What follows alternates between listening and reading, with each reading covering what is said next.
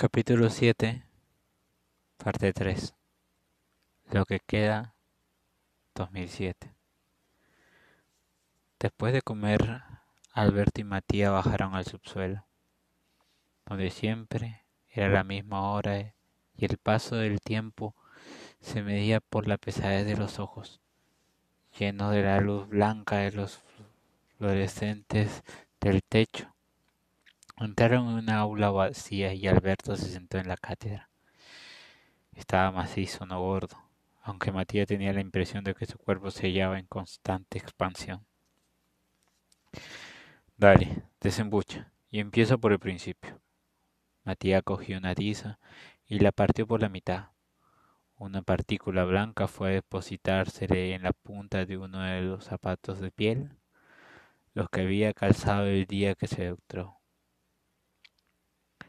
Consideremos el caso en dos dimensiones, dijo, y empezó a escribir con su bella letra. Comenzó en la esquina superior izquierda y lleno las dos primeras pizarras. En la tercera apuntaban los resultados que más adelante necesitaría. Aparentaba haber hecho aquella operación cien veces, pero en realidad era la primera. A rato se volvió a mirar a Alberto, que asentía serio, esforzándose por seguirlo. Matías terminó al cabo de más de media hora. Recuadro, recuadró el, el resultado final y escribió al lado QED, como hacía de estudiante, la tiza le había secado la mano, pero él no se dio ni cuenta. Las piernas le temblaban un poco. Se quedaron contemplando aquello un rato. Luego, Alberto dio una palmada que resonó como el restallar de un látigo y saltó de la cátedra, con lo que casi se cayó, pues de tenerlas tanto tiempo colgando las piernas se le habían dormido. Le puso la mano en el hombro Matías la notó a la vez pesada y tranquilizadora y le dijo, Esta noche cenas en mi casa, y nada de Pedros, esto hay que celebrarlo. Matías sonrió un poco. Bueno, borraron la pizarra, procurando que no quedara ni rastro de lo escrito. En realidad tampoco lo habría entendido nadie, pero celaban aquel resultado como si fuera un valiosísimo secreto. Salieron de Laura y Matías apagó las luces. Luego subieron la escalera uno detrás de otro, cada cual saboreando a solas la modesta gloria de aquel momento. Alberto vivía en una zona residencial idéntica a la de Matías, solo que en la otra punta de la ciudad.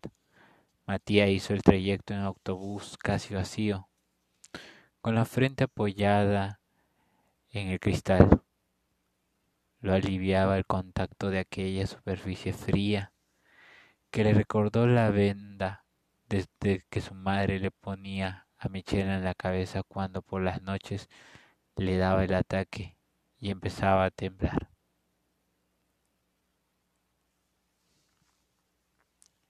y rechinar los dientes. Era un simple pañuelo humedecido, pero bastaba para calmarla. Ella quería que se lo supiera, se lo pusieran también al hermano y con los ojos se lo pedía a su madre.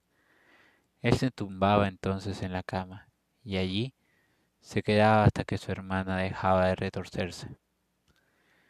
Se había puesto chaqueta negra y camisa. Iba duchado y afeitado. En una licorería donde nunca había entrado, compró una botella de vino tinto, que eligió por su elegante etiqueta. La dependienta la envolvió en papel de seda y se la entregó en una bolsa plateada, bolsa que ahora hacía oscilar adelante y atrás mientras esperaba a que le abrieran. Con el pie colocó la esterilla de modo que su perímetro coincidiese exactamente con las rayas del suelo.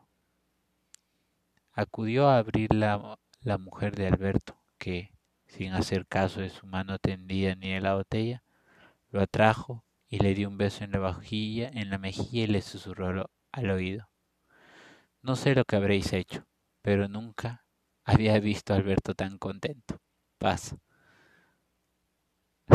Matías se aguantó la gana de frotarse la oreja contra el hombro.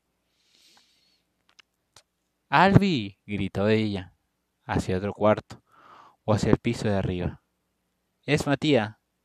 Pero en lugar de Alberto, por el pasillo apareció su hijo Philip, al que Matías conocía por la foto que su amigo tenía en su mesa, y en la que se lo veía a los pocos meses de nacer, redondo e impersonal como todos los recién nacidos. Nunca se le había ocurrido que hubiera crecido tanto. Algunos rasgos de los padres iban asomando claramente en el pequeño. La barbilla puntiaguda de Alberto, los párpados caedizos de la madre, Matías pensó en el mecanismo cruel del crecimiento, en aquellos blandos cartílagos que mudaban imperceptible pero inexorablemente, y pensó también, aunque solo por un instante, en Micaela, cuyas facciones habían quedado fijas para siempre desde lo del parque. Félix se acercaba montado en un triciclo, pedaleando como un loco. Al ver a Matías frenó en seco y se quedó mirándolo alarmado, como si lo hubiera sorprendido haciendo algo prohibido. Su madre, desmontándolo del triciclo, lo alzó en brazos y empezó a besuquearlo. Ven aquí, bicho. Matías le dirigió una sonrisa forzada. Los niños siempre le incomodaban.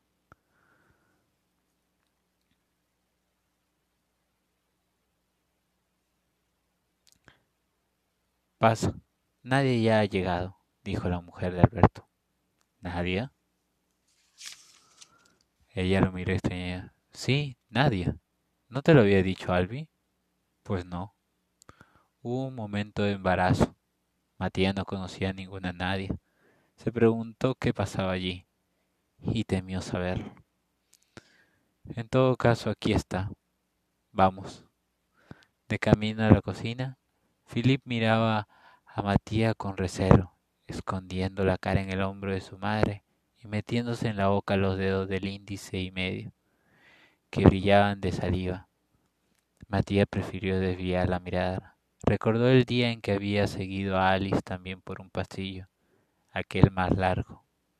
Miró los garabatos de Philip que colgaban de las paredes en lugar de cuadros y tuvo cuidado de no pisar los juguetes diseminados por el suelo.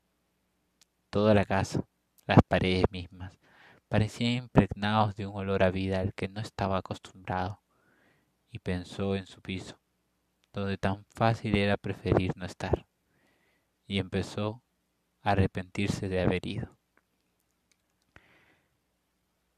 En la cocina, Alberto lo saludó con un afectuoso apretón de manos, al que él correspondió como un autómata.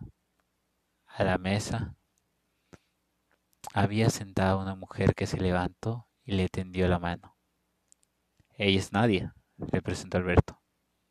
Y él, nuestro próximo medalla Field. Mucho gusto, dijo Matías turbado. Nadia sonrió e hizo amago de acercarse, quizá para besarlo pero la inmovilidad de él la contuvo y solo repitió Mucho gusto. Matías se quedó mirando absorto uno de los grandes pendientes que ella llevaba, un aro dorado de al menos cinco centímetros de diámetro. Cuando se movía, aquel aro oscilaba con un movimiento complejo que él trató de descomponer según tres ejes cartesianos. Las dimensiones de aquella alja y el contraste que hacía con el pelo negrísimo le sugirieron algo desvergonzado, casi obsceno, que a la vez lo asustó y lo excitó.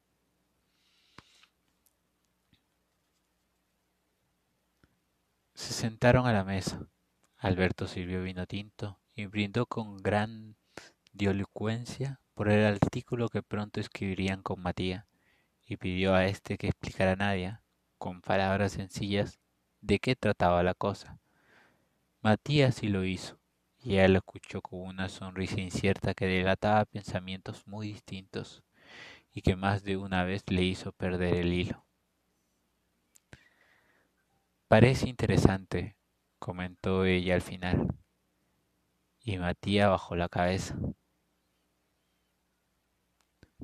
Es mucho más que interesante, repuso Alberto, y con además que escribía en el aire un elipsoide que Matías se representó perfectamente. La mujer de Alberto trajo una sopera que desprendía un olor fuerte a comino.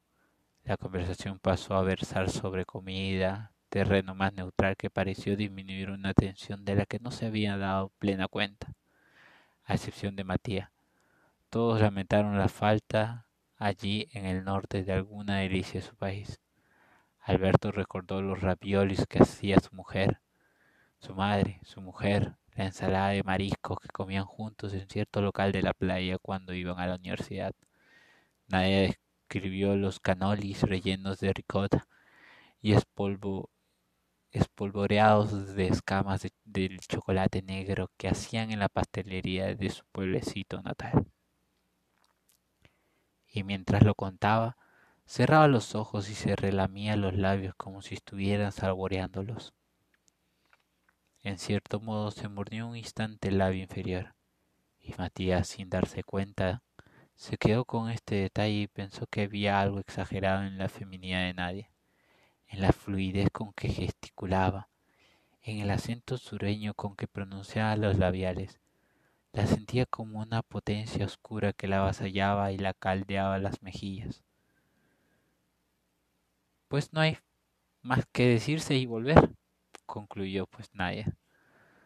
Los cuatro guardaron silencio unos segundos, como pensando cada cual en lo que los ataba en aquel lugar. Philip trasteaba con sus juguetes a unos pasos de la mesa. Durante el resto de la cena, Alberto supo mantener viva una conversación que decaía por momentos, gracias sobre todo a, a que habló mucho de sí mismo con ademanes cada vez más aparatosos. Después de los postres, su mujer se levantó para quitar la mesa. Nadie quiso llorar, ayudarla, pero ella rehusó y desapareció en la cocina. En la mesa hubo un silencio. Matías, ensimismado, pasaba el dedo por el dentado filo del cuchillo. Al cabo, levantándose también, Alberto dijo Voy a ver qué hace.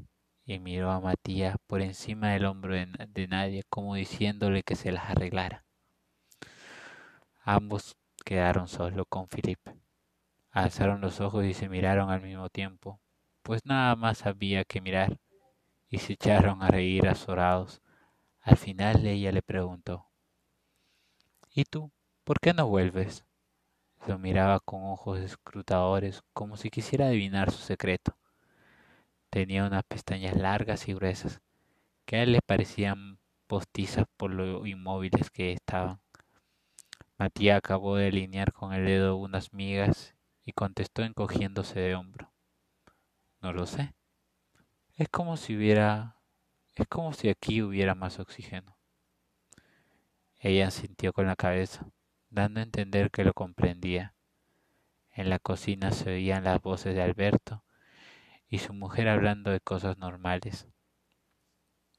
Que si otra vez el grifo goteaba, que quien acostaría a Philippe, cosas que a Matías de pronto le parecieron tremendamente importantes.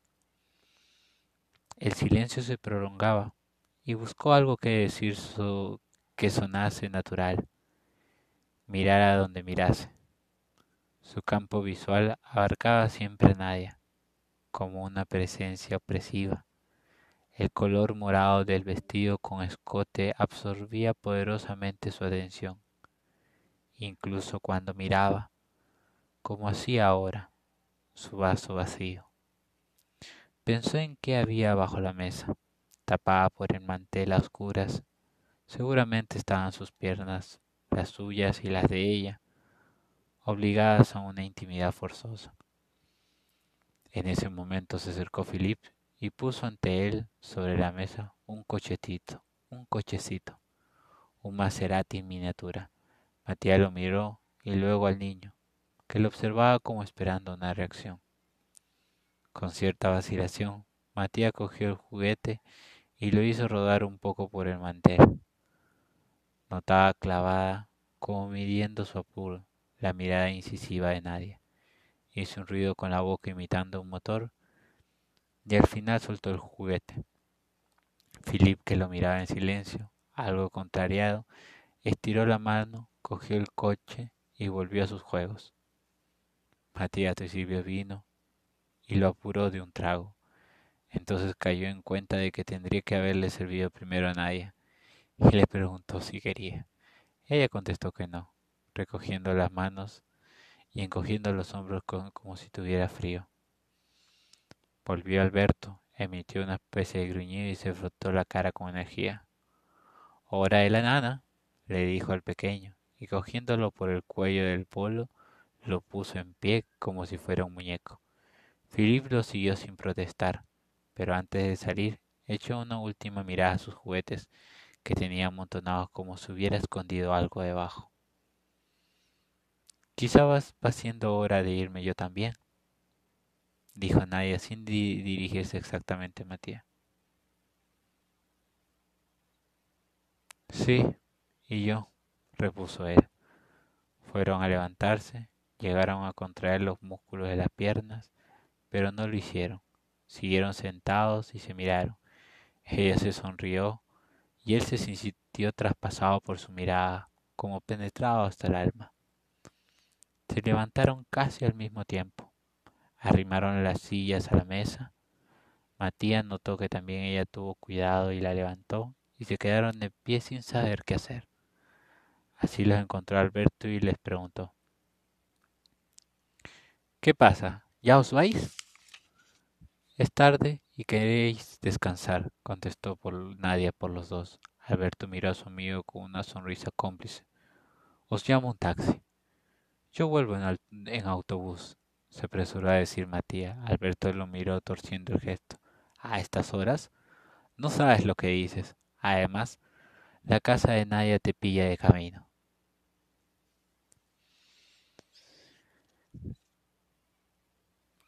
Levantarse temprano tiene sus ventajas, Rolos.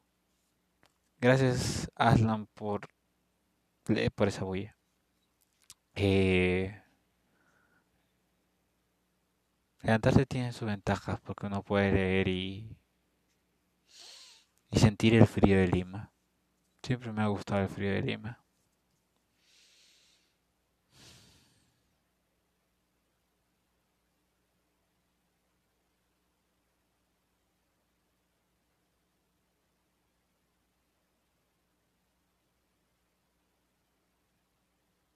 No sé cómo pintará la mañana o el día o, la semana, pero igual hoy quiero que decirte buenos días, porque son eso. Todos los días son buenos. Estaba hablando de eso la otra vez con mamá.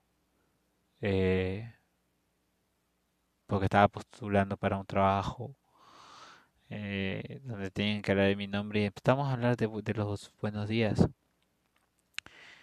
Y de la simplez, de lo simple que es, pero creo que de lo poderoso que también es.